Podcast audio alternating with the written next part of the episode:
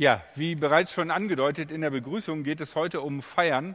Und das Buch, nachdem wir diese Predigtreihe ausgerichtet hatten, hieß äh, Nachfolge feiern und das Thema für heute den Glauben feiern. Diesen Gedanken von Richard Foster, den Glauben zu feiern, werde ich in einem Viererschritt äh, versuchen, euch nahezubringen und zu erklären. Und das ist nicht so ohne. Fangen wir mit dem einfachsten Schritt an, nämlich feiern. Klar, es geht um Feiern. Und wir feiern ja auch Gottesdienst, so wird das normal im Sprachgebrauch gesagt. Und wenn wir gucken, wo wir unsere Lieder herhaben, dann haben wir die meisten Lieder, die wir bei uns im Gottesdienst singen, aus Feiert Jesus. Eins bis fünf mittlerweile. Äh, es gibt auch andere Bücher, ich will ja jetzt keine Schleichwerbung machen, sie sind alle ganz interessant. Aber wir haben zufälligerweise Feiert Jesus eins bis fünf. Da finden wir ganz viele Lieder. Ja, jetzt habe ich hier meinen Krampf verwuscht.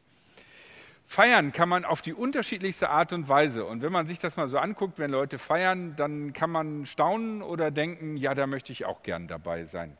Es gibt zum Beispiel Leute, die feiern gerne so ruhig und vornehm. Die ziehen sich was ganz Tolles an und so und sitzen dann ganz äh, edel und geziert auf ihren Stühlen und haben Angst, dass sie sich bekleckern. Aber es ist was ganz Besonderes, denn es ist eine feierliche Feier.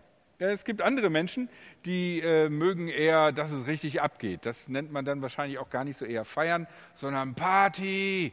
Und äh, wenn man darauf steht, dann ist natürlich so eine äh, ruhige Feier nicht das Richtige, sondern möchte man, dass es, ich weiß nicht, dass es abgeht, dass es krass wird, keine Ahnung, wie sich das nennt. Das Gleiche gibt es natürlich auch im Gottesdienstkontext. Es gibt Menschen, die mögen lieber einen liturgischen, ruhigen Gottesdienst, einen besinnlichen, mit Stille, mit Orgel, mit nachdenklicher Musik. Und dann gibt es Leute, äh, die mögen es emotionaler, da muss das passieren im Gottesdienst. Und äh, ja, das äh, sieht dann auch emotional, vielleicht auch manchmal ein bisschen ekstatisch aus und richtig laut. Ja, wir sind, glaube ich, irgendwo dazwischen. Wobei wir sind, glaube ich, eher in einem ruhigeren Drittel. Wenn ich euch so sehe, dann sind wir eher so im ruhigeren Drittel. Und ich glaube, ich bin auch eher so. Richard Foster sagt, worauf es ankommt, ist nicht die Form, sondern ist, dass wir auch wirklich einen Grund zum Feiern haben. Nichts ist dämlicher, wie wenn man so tut, als wenn man was zu feiern hat und man hat gar nichts zu feiern. Und ein echter Grund zum Feiern, jetzt abgesehen mal von Trauerfeiern, ist Freude. Wir feiern, weil wir uns über etwas freuen weil wir einen freudigen Anlass erinnern wollen, begehen wollen, weil wir Freude haben. Deswegen treffen wir uns zum Feiern. Und so sollten auch unsere Gottesdienste sein, dass wir Gottesdienste feiern, weil wir uns freuen in unserem Glauben an Gott. Und so sollten wir auch unseren Lebensweg gehen und Nachfolge feiern in der Freude an unserem Glauben. Und damit kommen wir jetzt zu dem zweiten Schritt, die Freude. Freude ist ein großes Thema im Neuen Testament. Schon bei der Geburt Jesu wird gesagt, also der Engel sagt, Habt keine Angst, seht doch, ich bringe euch eine Freudenbotschaft. Im ganzen Volk wird große Freude herrschen, denn heute ist in der Stadt Davids für euch der Retter geboren worden. Er ist Christus, der Herr.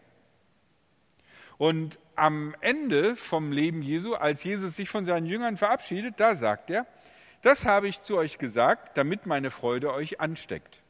Die Freude wird euch ganz und gar erfüllen. Und dazwischen gibt es auch Freude. Ja, was habe ich jetzt gemacht? Ey, was ist denn das hier? Freut euch aber, dass eure Namen im Himmel geschrieben sind. Es gibt also unterschiedliche Gründe zur Freude. Und wir sind auch als Menschen, glaube ich, unterschiedlich, worüber wir uns freuen und wie wir uns freuen. Das hängt zum Teil mit unserem Charakter ab. Das hängt zum Teil mit unserer Biografie ab. Was wir gelernt haben, worüber man sich freut und was man feiert und wie man das macht. Es hängt auch ein bisschen von unserem Lebensweg ab.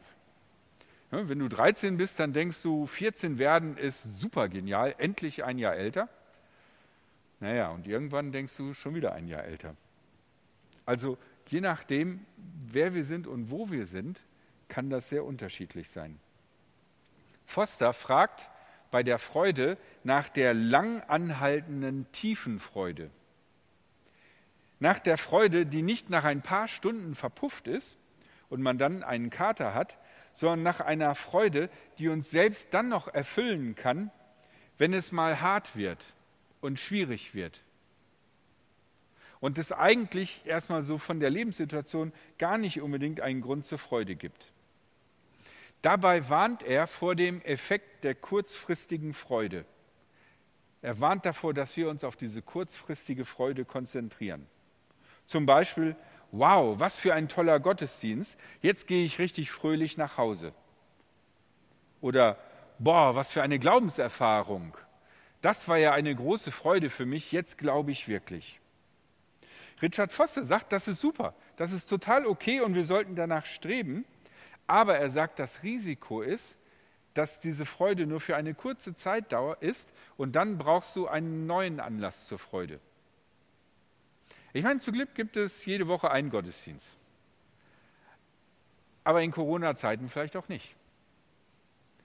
Vielleicht äh, gibt es auch ganz easy äh, Glaubenserfahrungen, aber es gibt auch Situationen, wo das vielleicht nicht ist.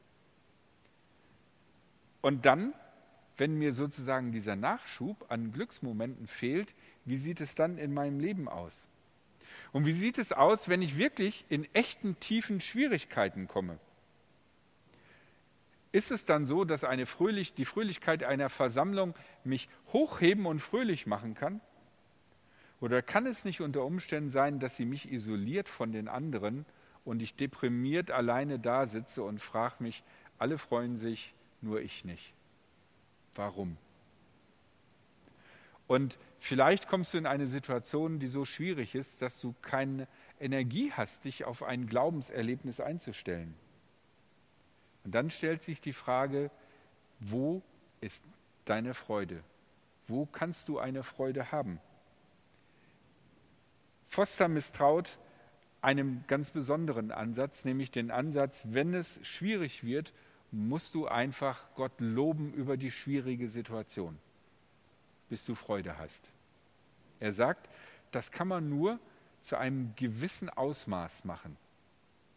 Es gibt Schwierigkeiten, es gibt Situationen, die dich so tief in eine Grube setzen, dass das nicht mehr funktioniert, Gott zu loben.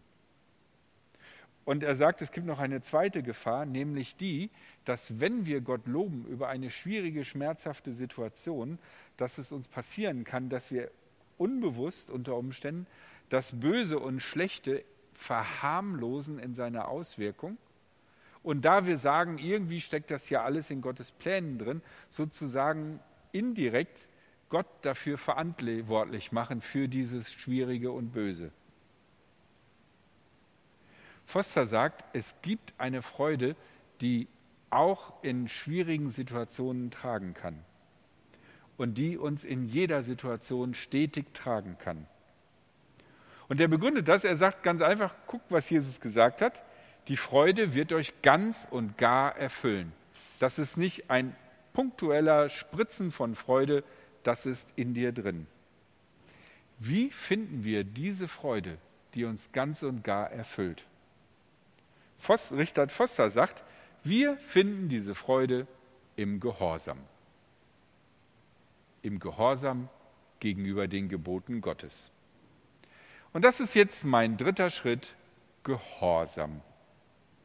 Er begründet das unter anderem mit einem Satz aus dem Lukasevangelium. Es rief eine Frau aus der Volksmenge ihm zu, Glückselig ist der Leib, der dich zur Welt gebracht hat. Glückselig sind die Brüste, die dich gestillt haben. Aber Jesus antwortete, glückselig sind vielmehr die, die das Wort Gottes hören und danach leben. Das Großartigste und Tollste ist gegenüber Gott gehorsam zu sein. Da ist selbst Jungfrau Maria sein nichts dagegen. Freude langfristig tiefe Freude ist zu finden im Gehorsam gegenüber Gott. Und diese Idee findest du auch an verschiedenen Stellen im Alten Testament. Schaut euch zum Beispiel einfach den ersten Psalm an. Ganz ehrlich, das ist nicht das, was ich gerne hören möchte. Ach, mein Leben ist doch anstrengend und deprimierend. Ich würde mich gern freuen. Welchen Rat könntest du mir geben? Gehorsam. Ich weiß nicht, ob euch das sofort überzeugt oder ob ihr auch so denkt, boah, wenn es in diese Richtung geht, weiß ich gar nicht so genau, wie ich das gut finde. Wir stellen uns doch eigentlich andere Sachen vor, wo wir denken, darüber kriegen wir die Freude. Gott loben und preisen ein, eine typische Formulierung ist, wir wollen jetzt mit Gott eine tolle Zeit haben. Ihn mit Band oder aber mit Chor und Liturgie oder andächtig loben, uns in seinen Frieden versenken. Das ist super. Gehorsam ist doch eigentlich nur anstrengend. Und Gehorsam klingt auch in keiner Weise lustig. Als ich das gelesen habe, war ich, wenn ich ganz ehrlich bin, erstmal geschockt und habe gedacht, okay, wie kommt er da drauf? Aber ich musste ja darüber predigen, das ist eine Predigtreihe, also habe ich darüber nachgedacht. Und nach einer Weile, also es hat schon eine Weile gedauert, habe ich gedacht, eigentlich gar nicht so dumm. Unattraktiv, zugegebenermaßen, aber gar nicht so dumm. Und darum kommt jetzt der vierte Schritt meiner Predigt. Warum in aller Welt Gehorsam? Nun, wenn ihr das Wort Gehorsam hört, dann fallen euch vielleicht viele Assoziationen ein. Mir fällt da ein, es gibt doofen Gehorsam. Es gibt Gehorsam gegenüber arroganten, dummen, stupiden, überalterten Geboten. Es gibt Gehorsam gegenüber sinnlosen Sachen. Es gibt Gehorsam, der mit Gewalt erzwungen wird. Es gibt Gehorsam, der dazu da ist, uns runterzumachen und deutlich zu machen, in welcher Position der Leiter wir stehen. Es gibt Gehorsam, der von Menschen verlangt wird, die es einfach nur verlangen, weil sie es können. Es gibt Kadavergehorsam, gehirnabschaltenden Gehorsam. Und jetzt habe ich hier draufgeschrieben bei mir in großen Buchstaben ganz fett. Das hat nichts mit Gottes Geboten zu tun. Ausrufezeichen, Ausrufezeichen, Anführungszeichen, Anführungszeichen. Jesus beschreibt den Gehorsam, den er sich vorstellt, in dem Bild des Jochs, das ein Ochse auferlegt bekommt, um einen Karren zu ziehen. Er sagt, nehmt das Joch auf euch, das ich euch gebe. Lernt von mir. Ich meine es gut mit euch und sehe auf niemanden herab. Dann wird eure Seele Ruhe finden. Denn mein Joch ist leicht und was ich euch zu tragen gebe, ist keine Last. Warum sind die Gebote Jesu nicht belastend? Weil sie letzten Endes gut für uns und für andere sind. Denn was will Jesus eigentlich von uns?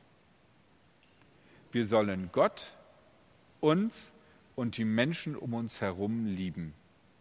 Das ist der Wille den Jesus sagt. Das ist nicht leicht, aber das ist gut für uns. Stellt euch diese Welt einfach mal vor und denkt an die Konfliktherde und die Meldungen, die ihr in den letzten Wochen gelesen habt. Und stellt euch vor, all die Menschen, die darin beteiligt sind, würden liebend, respektvoll und barmherzig mit ihrem Gegenüber umgehen. Griechenland und Türkei. Schwarze und Weiße in Amerika. Flüchtlinge, die an die Strände angespült werden. Busfahrer, die darauf achten, dass Menschen ihre Masken im Bus aufhaben. Kommentare im Internet, Kommentare unter Insta oder sonst wo. Die Situation am Arbeitsplatz. Den normalen Wahnsinn, den wir so haben, wenn Fahrradfahrer und Autofahrer aufeinandertreffen. Stellt euch das vor in Liebe, Barmherzigkeit und Respekt. Wie viel weniger Leid und Schmerzen würde es geben? Deswegen bin ich der Meinung, dass die Gebote Jesu gut sind für uns und für andere. Foster sagt, dass das Gute zu tun langfristig gesehen uns verändert, weil es gut für uns ist und weil es gut für die Menschen um uns herum ist. Er sagt, dieses Gute verändert uns persönlich langfristig. Es kann Beziehungen heilen. Es heilt Persönlichkeiten. Es kann unseren Blick auf unsere Vergangenheit verändern und es kann unsere Zukunftspläne beeinflussen. Aber das kommt nicht einfach so, sondern das kommt mit der Zeit. Darum wird die Freude auch nicht als Samenkorn beschrieben, steckst du rein und fertig, oder als winziger kleiner Steckling rein in die Erde, Wasser drauf und fertig, sondern als eine Frucht. Es dauert eine ganze Weile, bis ein Baum überhaupt eine Frucht tragen kann. Von dem Wachsen, Wachstumsbeginn des Samens in der Erde, bis ein Baum wirklich Früchte tragen kann, das dauert. Aber wenn er groß genug gewachsen ist, dann trägt er diese Frucht regelmäßig. Paulus schreibt, die Frucht aber des Geistes ist Liebe, Freude, Friede, Geduld, Freundlichkeit, Güte, Treue. Die Frage ist, wer hat so viel Geduld und Motivation, diesen Weg zu gehen? Diesen langfristigen Weg zur Freude. Ich glaube nicht, dass mit dem Thema Gehorsam gegenüber Gott das Thema Freude im Glauben ausschließlich und ausfüllend beschrieben ist. Aber ich glaube, dass es auf alle Fälle ein wichtiger Weg und ein wichtiger Gedanke ist, den wir mal in Erwägung ziehen sollten. Die schnelllebigen Freunden, die schnelllebigen Freuden kommen schnell, aber sind auch schnell wieder verbraucht. Und letzten Endes wollen wir doch nicht immer der nächsten neuen schnelllebigen Freude hinterherhecheln, sondern wollen doch eigentlich eine konstante Freude haben. Darum möchte ich euch einladen, nehmt diesen Gedanken mal mit nach Hause. Freude durch Gehorsam gegenüber die Gebote Gottes. Bedenkt euch das mal in der kommenden Woche ob nicht auch, nachdem ihr ein bisschen darüber nachgedacht habt, euch das sinnvoll erscheint und es für euch Sinn macht. Falls ihr Lust habt, darüber zu reden oder euch auszutauschen, wir bieten am nächsten Mittwoch um 19 Uhr per Zoom und am Donnerstag um 19 Uhr in Real hier in der Kirche oder vielleicht draußen unter dem Baum die Möglichkeit an, darüber miteinander ins Gespräch zu kommen. Wenn euch das interessiert, dann meldet euch bitte an unter diy do it yourself at dreisam3.de. Gehorsam gegenüber Gott bewirkt Freude in unserem Leben. Das ist die Idee, die ich euch mit auf den Weg geben möchte. Jetzt wollen wir uns Zeit nehmen, Gott zu loben und das erste Lied heißt Herr im Glanz deiner Majestät.